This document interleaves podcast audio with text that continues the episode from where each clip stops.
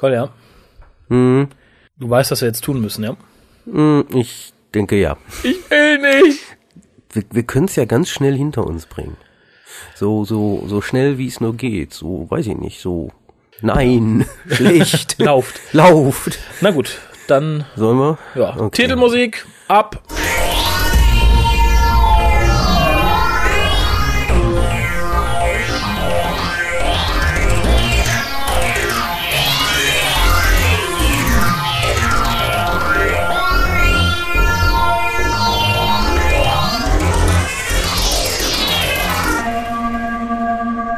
Hallo und herzlich willkommen zum Doctor Who Podcast. Heute mal wieder eine Besprechungsfolge und zwar besprechen wir heute das Big Finish Hörspiel Necromantea. Das beste Hörspiel aller Zeiten. Lügen haben kurze Beine, Herr Dimek. Kommen wir zurück. Was hast du zu Necromantea zu sagen? Das wird dann wirklich kurz. ähm, Necromantea ist, glaube ich, dafür für mich berühmt, dass ich es mir anhöre und sofort wieder vergesse. Während ich es höre, vergesse ich schon wieder alles, was damit im Zusammenhang steht, weil es vermutlich das wirklich schlechteste aller Ja. Hörspiele von Big Finish ist. Genau, das vorneweg, bevor ich den Inhalt in Anführungszeichen kurz zusammenfasse. Ich bin gespannt, ob du es dir gemerkt hast. Ich glaube nicht. Es ist tatsächlich das schlechteste Big Finish bis zum heutigen Tage.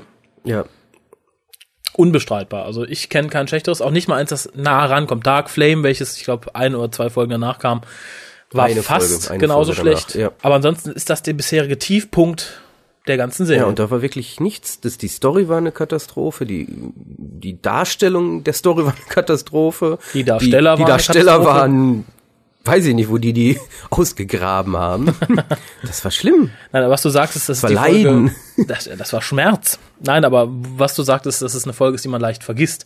Ich habe mich gerade daran erinnert, als ich auch mir nochmal den Story-Inhalt durchgelesen habe, nachdem Ich möchte an dieser Stelle erwähnen. erwähnen, dass du es gestern gehört hast und es schon wieder vergessen hast.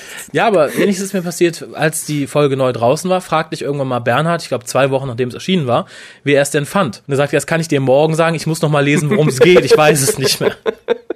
Es war so schlimm. Und es bezeichnet. Also das, Das Leiden, Ganze, das Leiden. das Ganze fängt damit an, dass der Doktor Erimem und Perry Ich auf hatte jetzt echt befürchtet, was du sei, dass der Doktor, ey, Perryman und Perry. Nein, die beiden landen auf einem Bazar und zwar im Garrison System. Den kennt man schon aus, äh, lass mich nicht lügen, Saul of Orion und irgendeinem Dalek Invasion. Ein, eine irgendwas. Folge der Dalek Empire Serie. Man erkennt den Bazar auch nur daran, dass immer derselbe Flötenspieler da ist, egal in welcher Zeitzone ja. und immer dieselbe Melodie spielt. es ist eine ganz nervige Melodie und es nimmt kein Ende. Ja, auf dem äh, Planeten oder auf dem Bazar leben die Rodent People, Pakar Dann, dann. die Ratten, die Pakars, erfunden, ich meine von Gary Russell in einem Buch namens Legacy von den BBC Books. Irgendwie sowas. Da gab es übrigens in meinen Augen einen der wenigen Lichtblicke, wo Erimem dann versucht, ähm, Antronak ihrer Katze klarzumachen, warum er nicht mitkommen durfte. Der, der Lichtblick wäre gewesen, wenn er hätte mitkommen dürfen.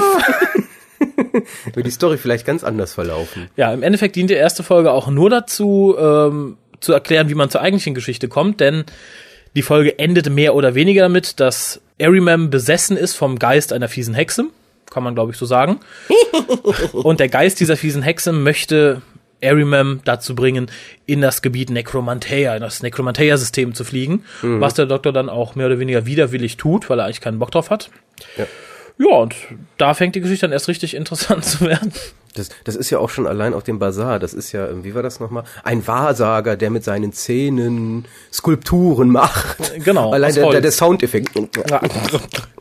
Das fand ich wiederum visuell sehr lustig. Nein.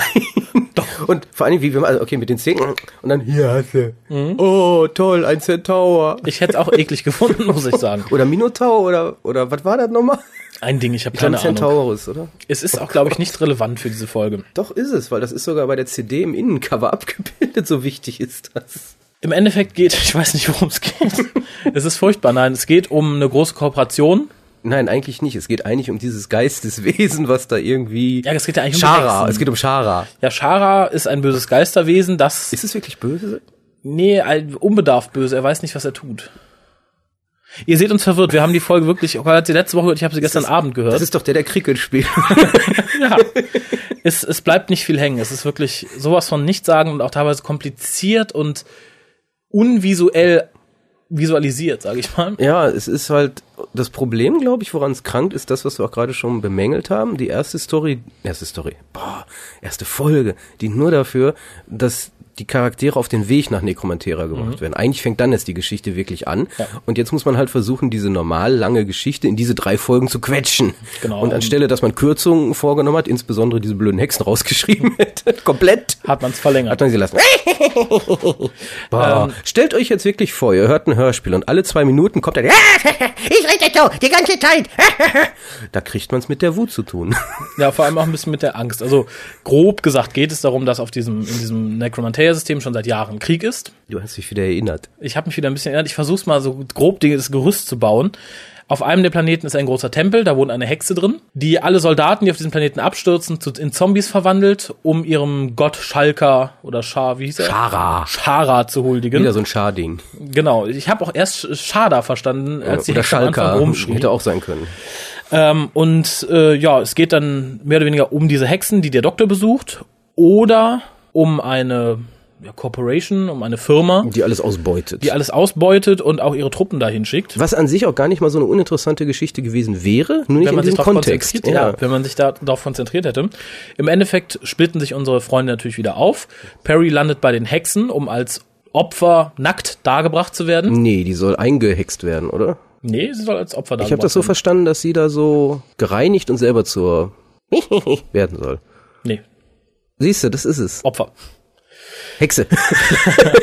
Auf jeden Fall wird Perry dann immer noch nackt aus dem Bad befreit von einem dieser Soldaten auf dem Planeten und er versucht sie halt von da wegzubringen. Ja, schafft er nicht und ihm wird daraufhin später die Zunge rausgeschnitten. Genau, auch und eine er stirbt sehr dann schöne auch Szene. direkt dabei. Irgendwie sowas. Nein, werde ich nicht, werde ich nicht. Du Währenddessen- musst es geschehen lassen. Währenddessen sind der Doktor und nee, klar. Airyman auf einem Raumschiff.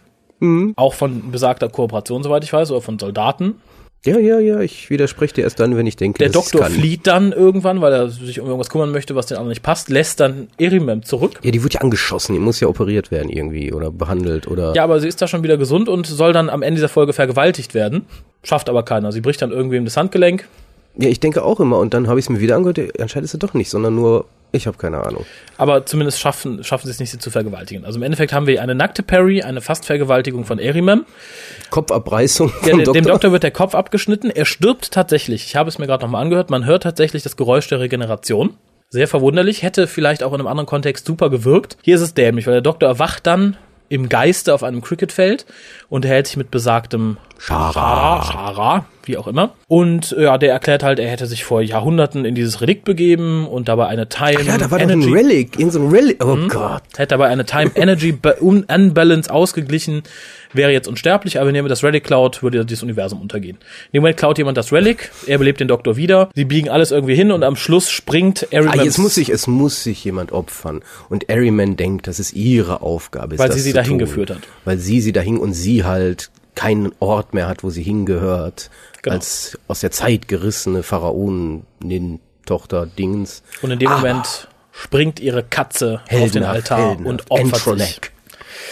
Sehr dämlich. Ähm, aber Ja. bevor wir weiterreden, das wird nicht Die mehr lange Katze dauern. spricht ja danach noch mit ihm. Ja, weil der Geist von Shar Ah, in ihm Ah, und ist. Antronak und all das. und überhaupt. Aber bevor wir weiterreden, es wird danach auch nicht mehr lange dauern, denke ich. Hört euch eben den Trailer an, dann wisst ihr zumindest, wovon wir reden oder beziehungsweise ihr wisst nicht mehr, wovon wir geredet haben. Vielleicht habt ihr es auch jetzt schon wieder vergessen. Viel Spaß. He was lost in days gone by, when our lots did fly. Maybe we'll be again, when Shara's hooves do be a drug. It's been a hard day for you. Such a long journey. Yes. Yes, it has been quite a day. Would it seem rude of me to ask who you are? That's the trouble with you fair-haired types. No resistance to the old sun's ray. My men are about to die for you. Correction, they're my men, Commander. I own them and I own you. Lift up thine eyes to the heavens, my sister. The temple of Shara is threatened once more. Yaramem, why did you suggest necromantia? The Great Wars it was, sometime during a battle, in the Necromantia district, methinks. Please, Doctor. Necromantia. Any particular reason? Four great legs, a mane of fire, ooze the flash lightning. Surprise me. This is the mausoleum of Shara. Shara's buried here. So strong, he Sounds like a god. He walks among us. He was the embodiment of life and the fire of death. Good and evil in one. The other is coming, walking the ramparts of space and time with the anti-god. Soon, soon the new era shall begin. So, ich denke, die meisten werden jetzt nachvollziehen können. Trailer sind ja an sich immer besser als das, was sie repräsentieren. Und ich fand den Trailer schon wesentlich nicht sagend schlecht, übel, furchtbar. Wesentlich nicht sagen schlecht. Ja. Ja, und er ist besser als das Hörspiel. Ja, aber auch nicht viel. Ich habe selten einen schlechteren Trailer gehört. Es bietet sich auch nichts an. Insgesamt eine verschenkte Chance, würde ich sagen. Ja, Komplett verschenkt. ungefähr Wenn man bedenkt. 500 Minuten Handlung in 10 Minuten reingequetscht. So wirkt das manchmal. Ja, und vor allem, ähm, das Ganze ist noch um sieben Monate verschoben worden. Aber scheinbar nicht, um die Story zu straffen, sondern nur, weil es ursprünglich für den fünften Doktor Nissa geschrieben worden ist. Mhm. Ich, ich glaube, ich hatte dir das mal gesagt letztens, als wir uns darüber unterhielten, dass wir das machen müssen. Ähm, an irgendeiner Stelle der Produktion hätte doch irgendeiner die Reißleine ziehen müssen. Irgendeiner hätte sagen müssen, einen Moment mal, das geht doch so gar nicht. Also ich glaube, den meisten wäre eher geholfen gewesen, wenn man gesagt hätte, okay, wir machen jetzt mal einen Monat nichts. ja, Pause. wäre billiger geworden. Oder hier, Für jeden. wir haben euch eine CD rausgebracht, nur Musik drauf. Oder Viel Spaß. Rohling, brennt euch, was ihr wollt. Äh, kurz zu den Daten vielleicht. Geschrieben hat das Ganze Austin Atkinson, von dem ich vorher noch nie was gehört habe, nachher zum Glück auch nie. Äh, Regie hat John Ainsworth geführt, dem ich, dem, der steht den Vorwurf machen möchte. Er hätte es verhindern können. Ein Feuerzeug, einmal die Delete-Taste gedrückt und es wäre uns erspart Hm. es ist geblieben. nie bei mir angekommen.